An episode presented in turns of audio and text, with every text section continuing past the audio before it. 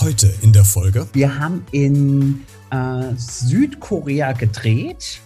Und dann waren wir in so einem Hawker Market und da hat man mir mal ein Steak Tartar angeboten und brachte das und lachte schon, äh, weil man dann noch mit so einer Kelle dann noch etwas draufkippte, was sich bewegte. Und das waren frisch zerhackte Tintenfischtentakel. Ich habe schon Mehlwürmer gegessen. Ich habe schon äh, Schafshoden gegessen.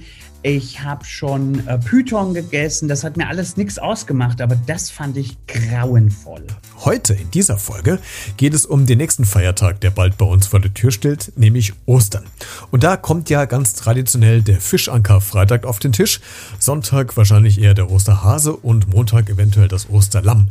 Was sollte man bei welchem Gericht beachten? Ähm, was sind vielleicht No-Gos? Wir sprechen über ganz äh, ekliges Essen. Ihr habt es eben gerade schon im Ausschnitt vorne gehört, um was es damit auf sich hat, hörst du im weiteren Verlauf des Interviews. Und wir sprechen über die 100 Rezepte, die man unbedingt mal gekocht haben sollte in seinem Leben, weil unser Gast oder mein Gast gerade darüber ein Buch schreibt. Los geht's.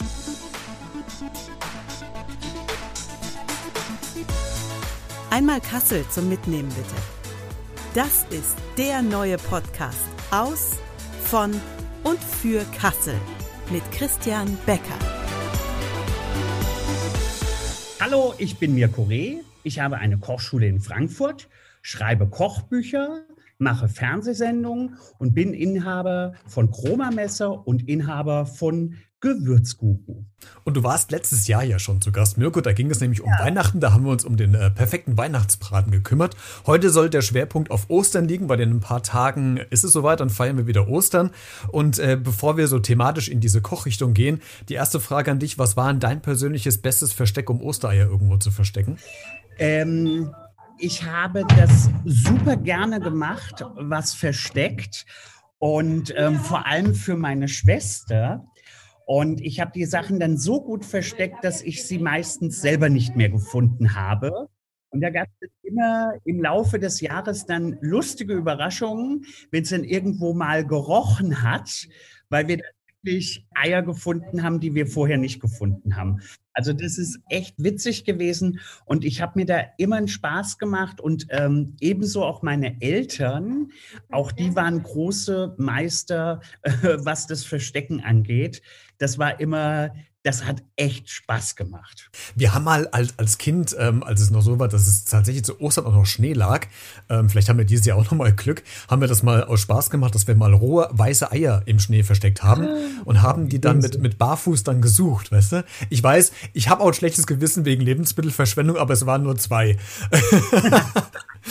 aber da kann man Übrigens, das ist auch ein großes Thema, gerade an den Festtagen, was da an Lebensmitteln ähm, gekauft wird und hinterher wieder weggeschmissen wird, weil die Leute Angst haben, nicht satt zu werden.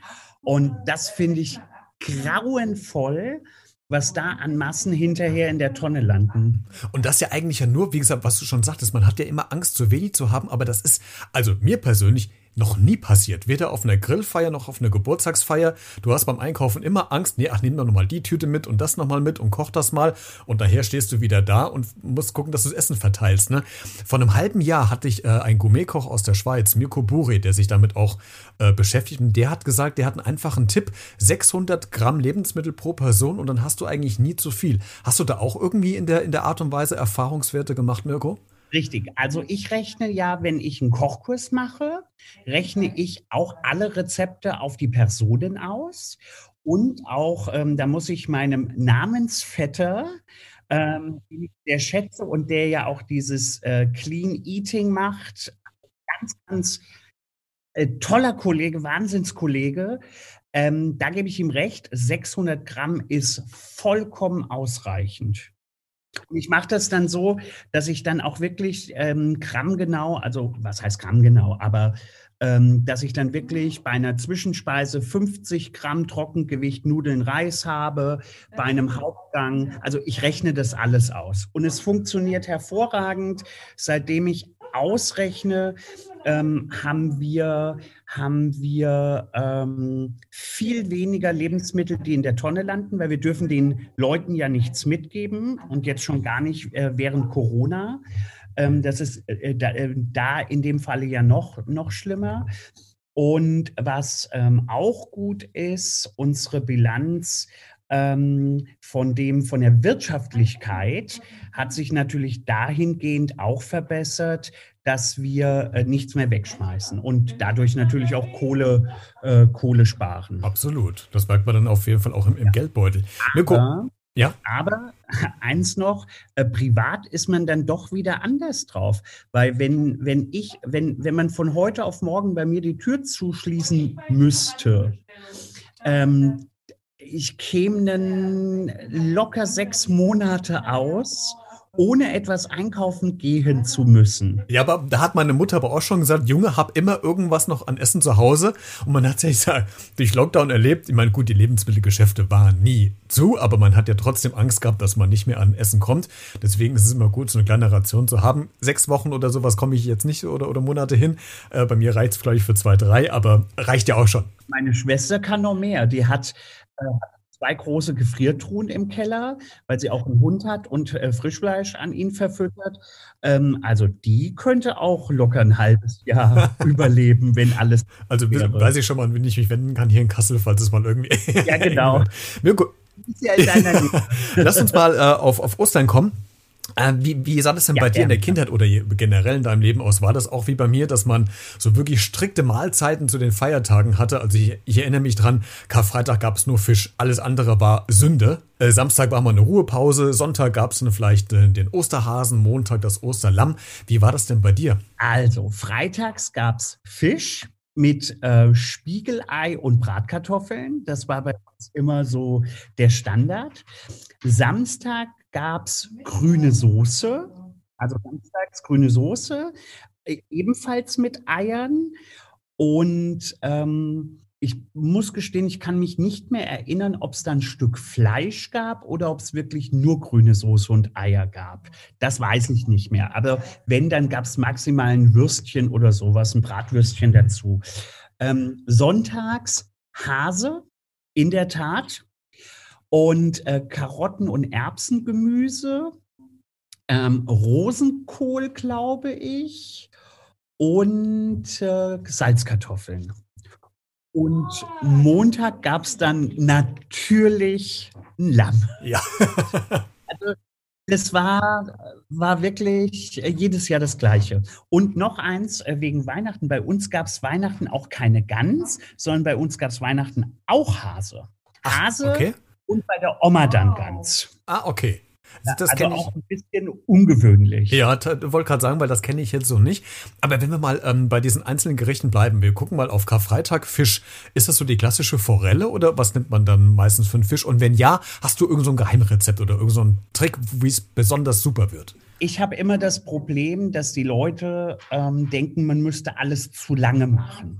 Und eine Forelle, wenn du die von beiden Seiten kurz anbrätst, 180 Grad ab in den Ofen, 10, 12 Minuten lang durchziehen lassen und dann ist der Fisch perfekt. Aber, und äh, wenn das meine Mama hören sollte, ähm, schimpft sie sicher, meine Mama würde das eine halbe Stunde drin lassen, dass er auch tot ist. also da koche ich ein bisschen anders und das ist auch mein Tipp weniger ist oft mehr, weil die Sachen ziehen sehr schnell durch und Fisch ist ja äh, sehr eiweißreichhaltig und das zerstörst du natürlich sehr, sehr schnell und deswegen weniger ist hm. mehr. Äh, Hase, ähm, wie, wie, hast du da einen, einen Trick? Äh, vorher einlegen, irgendwie einen Tag nochmal hängen lassen mit, mit Gewürzen? Das hat man früher gemacht, dass man das in Buttermilch eingeweicht hat, um halt die, ähm, die, die ähm, ähm, Schwerstoffe rauszuziehen.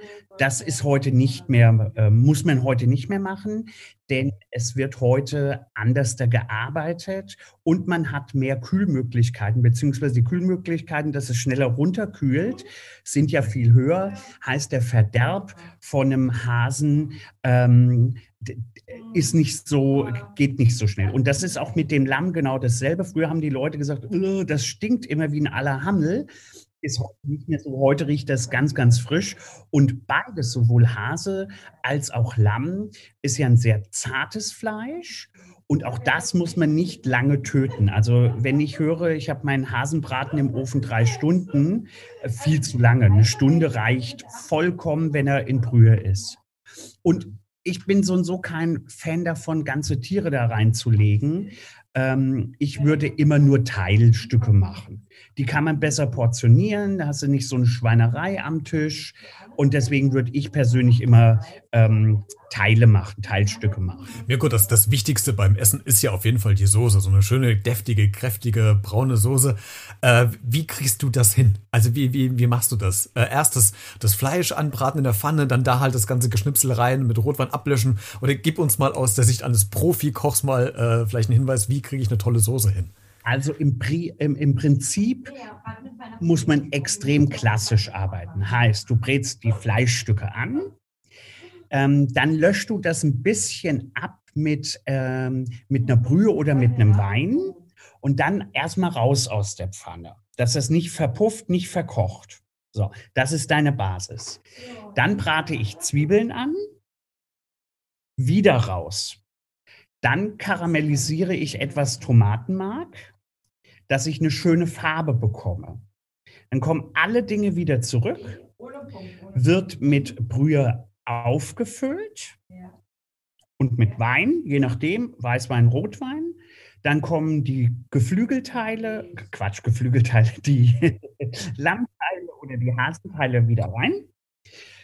Deckel auf den Breter, ab in den Ofen, eine Stunde, raus, Teile raus aus dem Breter, Soße pürieren und mit ein bisschen Stärke andicken und dann hast du die beste Soße. Super, klingt auch sehr unkompliziert. Was für eine Weinsorte nehme ich denn? Nehme ich eher so einen süßlichen Wein oder lieber einen herben Wein? Gibt es da Unterschiede? Was, was präferierst du vielleicht mehr? Also ich würde immer einen trockenen Wein nehmen, weil Beispiel durch die Zwiebeln, wenn Zwiebeln gebraten sind, bekommen sie auch eine süßliche Note. Und wenn du schon, wenn du schon die Basis süßlich machst und dann so viele Dinge, die süß sind, verbindest, dann wird die Soße zu süß. Und deswegen immer einen trockenen Wein. Und das muss kein teurer Wein sein. Das könnte auch der aus dem Tetrapack sein. Das wäre äh, überhaupt kein Problem. Ähm, Alfred Biolek hat ja immer gesagt, den, den Wein, den ich trinke, der kommt auch ans Essen. Aber ich bin der Meinung, ähm, der Wein gehört in den Koch und der günstige Wein gehört ans Essen. Und von daher spielt es beim Kochen nicht wirklich eine Rolle. Sehr schön. Also jetzt haben wir schon ganz viele Insider-Tipps für die drei Ostertage, die demnächst folgen. Mirko, ich will aber noch auf einen Punkt zu sprechen kommen. Du bist ja ein sehr kreativer Fuchs. Du hast es eben schon gesagt, was du alles machst. Unter anderem würde ich nochmal auf diese Bücherschreiberei nochmal zu sprechen kommen. Es sind ja, glaube ich, ähm, wir haben eben im Vorgespräch gesagt, zwei Bücher in der Entstehung. Ähm, sag uns ganz kurz, was das für Bücher sein werden. Also, das erste Buch, was ähm, äh, ja, im Frühjahr jetzt irgendwann rauskommt. Das wird heißen ähm, 100 Rezepte, die man in seinem Leben einmal gekocht haben sollte. Also ein sehr langer Titel. Aber so ein Bucketbuch, das war schon immer mal mein Traum, dass ich, ich aus meiner Sicht mal meine 100 Rezepte nehme, die ich ähm, liebe, die ich in der ganzen Welt, ich bin ja bis vor Corona sehr viel gereist und die ich äh, für mich sehe als die 100 Rezepte, die man wirklich mal gekocht haben sollte. Und das ist auch ganz, teilweise ganz unspektakulär. Ähm, ich wollte gerade fragen, kann ich das denn als Amateur dann eigentlich dann machen oder brauche ich da schon eine halbe Berufsausbildung für? Definitiv. Meine Rezepte sind ja immer ganz kurz gestaltet, weil ich hasse es, wenn ich ähm, ein Rezept lese. Erstmal, ich verstehe es selber als Profi nicht. Das ist für mich, äh, geht gar nicht. Und Nummer zwei, wenn ich lange lesen, ich lese gerne, aber dann lese ich einen Roman oder gucke mir schöne Kochbilder an. Aber wenn ich ein Rezept über mehrere Seiten lesen muss, ist es für mich schon raus. Und deswegen, ich kann dir das mal zeigen.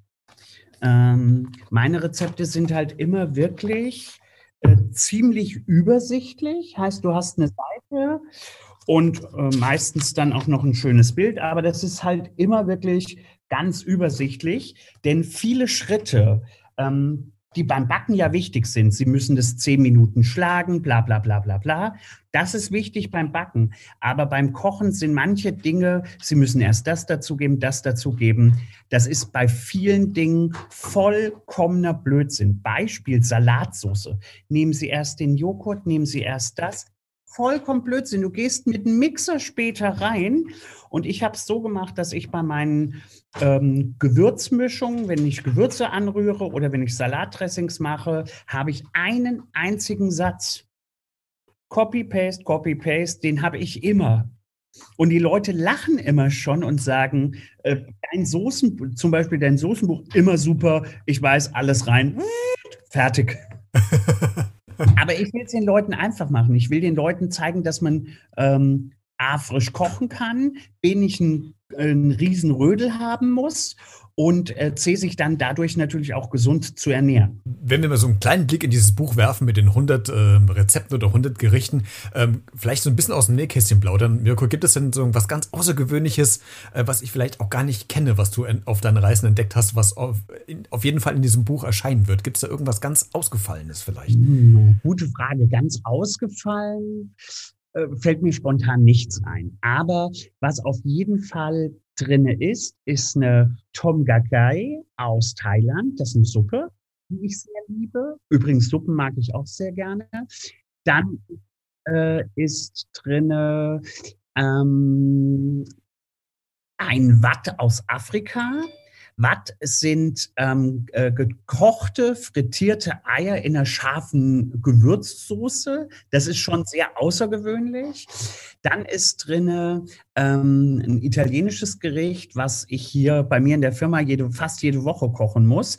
Pasta al limon, also Spaghetti al limon, das geht hier immer.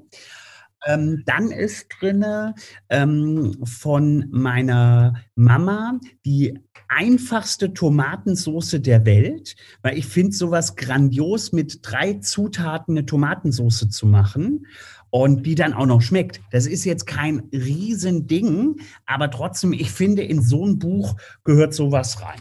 Und ich finde es auch mal toll, dass, dass man einfach auch so eine Tradition beibehalten kann und weitergeben kann, ne? von, von Personen, die das schon seit Jahrzehnten gemacht haben. Gab es denn auf deinen Reisen irgendwann mal ein Gericht, Mirko, wo du gesagt hast, nee, das esse ich nicht? Ja, das gab es in der Tat. Wir haben in äh, Südkorea gedreht und dann waren wir in so einem Hawker Market. Hawkers sind so Food, also bei uns würde man sagen so äh, Fresshallen. Und das ist, schwappt ja jetzt auch mittlerweile sehr stark auch nach Europa rüber, dass man so Hawkers hat, so Food Hawkers. Ähm, und da hat man mir mal ein Steak Tartar angeboten und brachte das und lachte schon, äh, weil man dann noch mit so einer Kelle dann noch etwas draufkippte, was sich bewegte. Und das waren frisch zerhackte Tentakel, Tintenfisch-Tentakel. Ja. Und das zappelte dann noch. Oh. Das war, wo ich dann gesagt habe, boah, das geht gar nicht. Also ich habe schon, ich habe schon Mehlwürmer gegessen. Ich habe schon, ähm, ich habe schon äh, Schafshoden gegessen. Ich habe schon äh, Python gegessen. Das hat mir alles nichts ausgemacht, aber das fand ich grauenvoll. Boah, das hört sich aber fies an. Aber der wär's, da wärst du ja fast schon prädestiniert für den Dschungel. das ist ein Format, wo ich nicht hingehen werde. Wegen dem Geld schon mal gar nicht, weil das finde ich auch unanständig, ähm, dass die Leute da so viel Geld bekommen. Ähm, äh, aber dieser, also ich, ich plaudere ja gerne, aber dieser Seelenstriptease 24 Stunden rund um die Uhr, den Leuten sein Innerstes nach außen kehren, ähm, ungerne. Also ich habe mein Privatleben versucht, immer aus dem äh, Showgeschäft rauszuhalten, was natürlich nicht immer klappt, weil wenn, ne, wenn die Presse mitbekommt, dass du einen neuen Mann an deiner Seite hast oder einen neuen Boyfriend, äh, das ist natürlich äh, für die Presse immer, immer ein tolles Ding. Von daher klappt das nicht. Aber Dschungel also das ist eine Show, wo ich definitiv nicht reingehen würde. Ja, ich auch nicht, weil das auch gerade, mein, du bist weitaus bekannter als ich, aber das Privatleben ist privat und ich finde, das gehört auch da nicht in die Öffentlichkeit rein. Äh, Mirko, letzte Frage noch ähm, zu dem anderen Buch. Es wird ein Pasta-Kochbuch noch geben. Äh, da, was, das du geplant hast. Und äh, ich bin ja ein totaler Nudelfan und habe jetzt auch seit letztem Jahr angefangen, die Nudeln selbst zu machen. Mit, äh, also wirklich mit, mit Kneten und mit einer, äh, also ohne KitchenAid, sondern wirklich handgemacht. Ja. Und ich finde, ich glaube, du stimmst mir dazu, die schmecken einfach geiler, als wenn du dir die Packung aus dem Supermarkt irgendwie aufmachst. Eine Supermarktnudel ähm, liebe ich zwar auch, weil es halt schnell geht, aber in der Tat, ich gebe dir recht, eine frisch gemachte Nudel ist natürlich auch viel gehaltvoller. Heißt, du brauchst doch nicht so viel und bist ruckzuck satt. Von daher mag ich das schon gerne und gerade gefüllte Nudeln ähm, bei, bei, bei mir ist es immer so, wenn ich privat gefüllte Nudeln mache, äh, das ist dann immer so den Kühlschrank auskehren. Und dann spannende, habe ich ganz spannende Füllungen, wo die Leute dann sagen, wow, da hast du dir ja äh, Wahnsinnsgedanken gemacht. Und ich so, nö. Ich habe geguckt, was noch, was, was kurz vor Exitus ist. Und dann habe ich einfach das durch den Fleischwolf gedreht und habe eine Füllung gemacht. Bisschen Mascarpone dran, dann klebt es auch schön fertig. Aber das ist wirklich tatsächlich wirklich immer am besten, oder? Und so eine Suppe aus Reste machen, die man einfach ja. auch zu Hause hat. Ne? Ja. Perfekt. Ja, so, Suppen sind ja auch grandios, weil ähm, ich habe ja vor ein paar Jahren auch ein Suppenkochbuch rausgebracht. Ähm, man kann da so spannende Sachen machen, auch mit ganz, ganz wenig Zutaten. Und dann hast du aber eine andere Gewürzmischung und dann hast du schon wieder ein komplett neues Gericht. Und deswegen, ich habe immer, und da achte ich auch peinlich genau drauf, ich habe immer ein Bund Suppengrün oder so ein Päckchen Suppengrün, äh, was du ja schon geschnitten im Supermarkt bekommst, habe ich immer im, äh, im Tiefkühler. Mirko, letzte Frage. Wann kommen denn die Bücher äh, raus? Kann, kannst du schon mal absehen? Mm, ja, mm, bedingt. Also zwischen Mai und Juni ist geplant das Bucketbuch, 100 äh, Rezepte. Und im äh, Oktober im Oktober kommt dann das Nudelkochbuch dazu. Und ähm, was es auch dieses Jahr neu gibt, ähm, äh, durch meine Firma Gewürzguru, wir machen einen, also Kalender mache ich ja schon seit Jahren, aber dieses Jahr machen wir einen Kalender mit einem Gewürz des Monats und man kann den Kalender einfach auch so kaufen.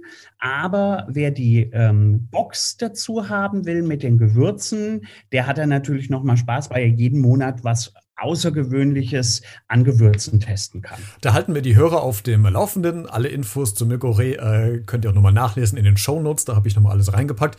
Mirko, es war mir eine Freude, dass du wieder mit dabei warst und so ein bisschen Insider-Tipps zum Thema Osterfest gegeben hast. Und äh, es war wieder sehr unterhaltsam und sehr informativ. Vielen Dank, dass du zu Gast warst. Herzlichen Dank für die Einladung und ich komme, beziehungsweise ich bin immer gerne dabei. Alle Infos zu Mirko findest du auch nochmal in der Podcast-Folgenbeschreibung in den Show. Da habe ich dir die äh, Homepage von Mirko Reh nochmal verlinkt. Da kannst du dich nochmal informieren, falls du vielleicht äh, ja, Interesse an einem Kochkurs hast oder ähm, in Zukunft oder auch an den Büchern oder sonst irgendwie noch mehr von dem Gast erfahren willst. Da findest du alle Infos. Würde mich freuen, wenn du diese Folge äh, kommentierst, vielleicht was bei dir zu Ostern zu essen gibt, was es da auf den Tisch kommt.